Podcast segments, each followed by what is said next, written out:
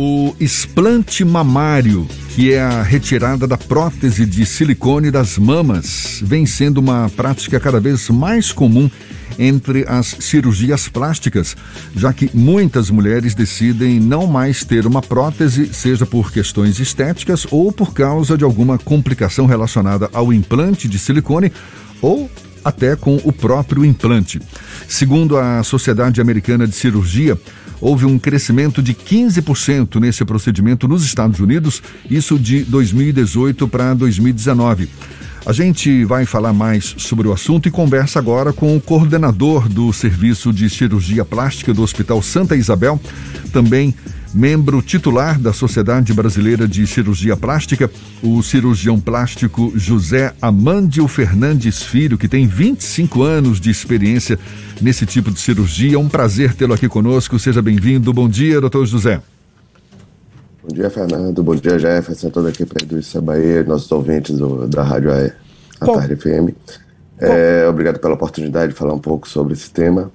É, quando a gente compara os números absolutos, houve, não é um grande é, número ainda de explantes mamários que ocorrem no Brasil e no mundo, mas proporcionalmente eles têm aumentado bastante a gente fazia um, dois explantes ao ano, hoje a gente faz às vezes 10 explantes. Então, 200%, 300% às vezes de aumento de um ano para o outro. Esse aumento Isso de teve... procedimentos do, do tipo, por conta de que são novas tecnologias que garantem uma segurança maior? Não era uma, uma cirurgia recomendada é, até, até então? Por que esse crescimento, então, doutor José Amândio? Aí a gente vai ter fatores é, estéticos, algumas pacientes com modificação das mamas que ocorre ao longo dos anos, a mama fica um pouco maior, é, já depois de uma outra de uma gestação, depois de, da colocação de implante, modifica a forma, elas já não desejam aquele implante que há, há um pouco, há cerca de uma década eram volumes muito grandes, hoje querem volumes menores, então elas optam é, pelo ponto de vista estético em diminuir a mama e uma das opções é retirar o implante. E outros fatores que têm sido associado, que é a preocupação de desenvolvimento de doenças. Ah, o implante mamário não é, um, não é uma, um, uma cirurgia que é isenta de riscos. Tem é, riscos pequenos, como contratura capsular, ruptura, e que isso pode levar à necessidade de retirada, mas ultimamente tem se falado de algumas outras alterações que foi mais recentemente conhecida, como a doença do silicone, a síndrome de autoimune induzida pelo silicone e o próprio linfoma anaplásico, que é uma, um câncer raro que pode existir na cama, na, nas mamas, é devido à, colocação do implante. E esses fatores levam a um medo maior e a muitas mulheres é, optarem pela retirada do, do, do, silicone, fazendo essa cirurgia de explante. Qualquer mulher que se submeteu ao implante de uma prótese nas mamas pode retirar essa prótese? Sim. É, o, a consequência dessa retirada, dependendo das condições do quadro daquelas mamas, podem ser é, modificadas. Então, a mama que é muito pequena, muito delgada, e o volume mamário é basicamente do silicone, ao retirar o silicone, ela vai perder volume. É, às vezes tem flacidez que precisa ser corrigida. E em algumas situações a gente é necessário colocar é, gordura, fazer enxertos de gordura para poder é, melhorar o aspecto dessa mama, ou mesmo em alguns casos, no caso de reconstruções é, oncológicas ou traumáticas, a gente fazer até reconstrução com retalho. Então, muitas vezes é, tem o resultado estético é, melhorado ou corrigido com as cirurgias complementares. Essas próteses, elas têm prazo de validade, doutor José Amândio? Isso é um, uma questão que sempre perguntam no consultório, quando falam-se é, da colocação de implante, imaginam uma prótese que a gente vai colocar e vai ficar a vida toda. Os fornecedores, a maioria dos fabricantes, falam de uma garantia vitalícia. Do produto, a prótese silicone está lá, guardadinha, ela é, dura é, 100, 200 anos. Porém, dentro do organismo, ela sofre ações é, químicas, físicas é, constantes, e há uma degradação natural. O silicone é um plástico, é um material sintético. E essa degradação, esse desgaste natural, pode levar a algumas complicações, como ruptura, é, algumas outras é, lesões ou reações do organismo sobre essa prótese, e isso leva à necessidade de troca. Por isso, hoje ainda a gente sugere, é, séria, é, de tempos em tempos, a gente tirar, que fica em torno de 10, 15, eventualmente 20 anos. Mas a gente não recomenda que essa prótese seja colocada aos 20 e a pessoa permaneça o resto da vida com o mesmo implante. Quando a gente lida com pessoas que tiveram a retirada de parte do tecido mamário em decorrência de um câncer e aí a substituição por uma prótese de silicone, a gente consegue entender a demanda desse paciente por manter essa prótese. Quando existe uma demanda por troca, é possível fazer a substituição ou é necessário retirar a prótese, permanecer um tempo sem essa prótese antes de uma nova implantação? Como é que funciona esse tipo de situação, doutor? Depende da situação e da necessidade dessa retirada, desse explante.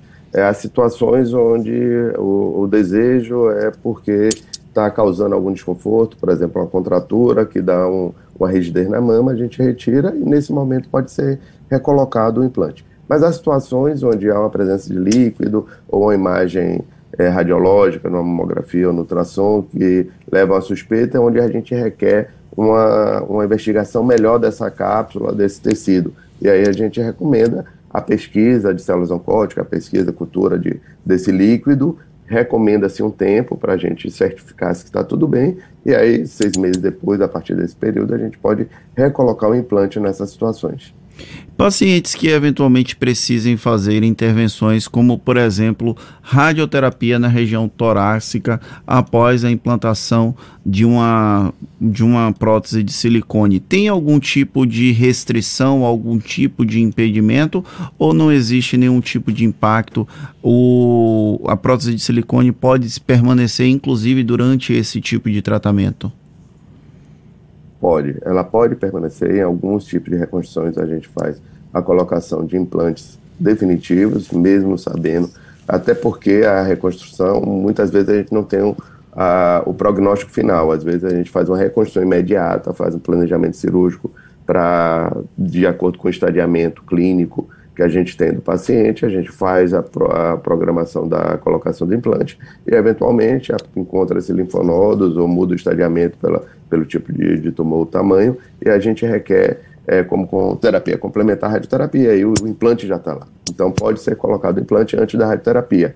Porém, a gente sabe que a ação da radioterapia, ela causa uma, uma lesão, uma radio é, dermite no local e pode causar uma é, retração maior, um processo cicatricial maior, inclusive com enrijecimento da região.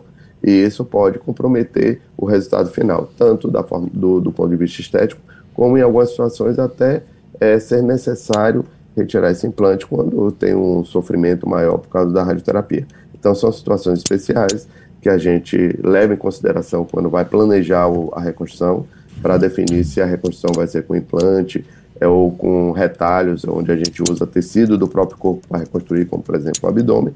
Mas há situações que a paciente, por exemplo, já, já não tem condições é, tecido suficiente no abdômen, já fez uma cirurgia no abdômen e a gente tem que usar um implante para reconstruir e, eventualmente, ela precisa é, essa terapia adjuvante para complementar com a radioterapia e está lá com o implante. E aí a gente vai tomar as medidas ou rodar retalhos ou, ou fazer os tratamentos adequados para tentar preservar e, e, manter esse implante no local. O senhor citou casos em que a mulher acaba solicitando uma substituição de uma prótese maior por uma prótese menor. Acontece também no sentido inverso, que por razões estéticas a mulher opta por uma prótese maior após um determinado tempo com aquela primeira prótese? Demais. E essas são situações que a gente, é, é, às vezes, parece até engraçado. Pacientes com mamas grandes que querem reduzir, mas querem colocar prótese. Aparece contrassenso, mas quer diminuir, aumentar. É, tem vários desejos. É, e isso é cultural. Eu como eu disse, eu já tenho alguns anos, algumas décadas trabalhando é, como cirurgião plástico, e o que a gente percebia, de cada 10 pacientes, 9, é, 1%, 10% é, fariam é, aumento mamário, a maioria era redução. Depois houve um equilíbrio, um aumento maior do, do uso de próteses, e próteses que colocávamos há duas décadas atrás eram próteses pequenas, de 100, 150 cc de volume, imagine. Meio copo, um copinho de, de água, de 200 ml, de volume de prótese depois passou-se um tempo que as mulheres desejavam um implante muito maior, 300, 400, é um volume muito grande. E que isso também leva a algumas implicações. E agora está tendo uma tendência é, a mais naturalidade, elas desejarem um implante maior. E não é nada físico. As mamas não estão menores ou maiores que há uma ou duas décadas atrás. É apenas o desejo. E isso muda socialmente. A gente sempre é, sabia que a cultura americana, europeia, é, gostava, valorizava muito o, a região do tórax, os seios. O brasileiro não dava tanta atenção. E aí, culturalmente, começou a associar esse desejo de empoderamento, de ter uma mama um pouco maior. E que isso tem é, diminuindo nos últimos anos. A gente está falando sobre a implantação de prótese na região do seio, mas existe a implantação de prótese de silicone também em outras partes do corpo. Também acontece algum tipo de pedido para substituição de prótese, remoção de prótese em outras regiões que não seio? Sim. É, prótese pode ser colocada em panturrilhas para reconstrução, por exemplo, paciente com paralisia infantil tem um, uma simetria de, de, panturrilhas, uma perna mais grossa ou mais fina, pode ser colocado também do ponto de vista estético, pode ser colocado implante de panturrilha, regiões glúteas, então há colocação de implantes em outras regiões. E quando há necessidade por é, alterações da forma, a prótese pode sair do local que está colocado dentro do músculo, ela, ela herniar, sair da posição, ela pode romper, ela pode causar contratura. Então, em algumas situações é necessário a substituição ou a retirada desse implante. E a gente segue os mesmos caminhos. Retira, quando suspeita alguma lesão, retira essa cápsula encaminhada para estudo, para análise do líquido, para a gente ter certeza que está nas condições é, clínicas ideais e, e, e mantidas para fazer uma outra cirurgia. A gente está conversando aqui com o doutor José Amândio Fernandes Filho, cirurgião plástico, e o senhor falava há pouco que a, as próteses de mama normalmente podem durar 100, 200 anos quando ali quietinhas, mas que dentro do organismo podem sofrer algum tipo de alteração por causa de reações químicas, físicas. Ou seja, existem próteses de diferentes qualidades no mercado? Próteses que, por exemplo, ofereçam é, menos segurança ou é um controle rígido? Todas essas que estão disponíveis no mercado são confiáveis? As que estão no mercado, a gente é, é, pressupõe que elas foram avaliadas por órgãos competentes. A maioria das que trabalhamos no Brasil é, vem de, de fora, ela é liberada pela, ou pelo FDA ou pela comunidade europeia, ou ambas, e pela, passa pelo controle da Anvisa. Então a gente entende que ela foi avaliada, foi estudada, foi autorizada o seu uso. Então a gente sabe que os controles de fiscalização são muito rígidos e a gente trabalha com essa segurança.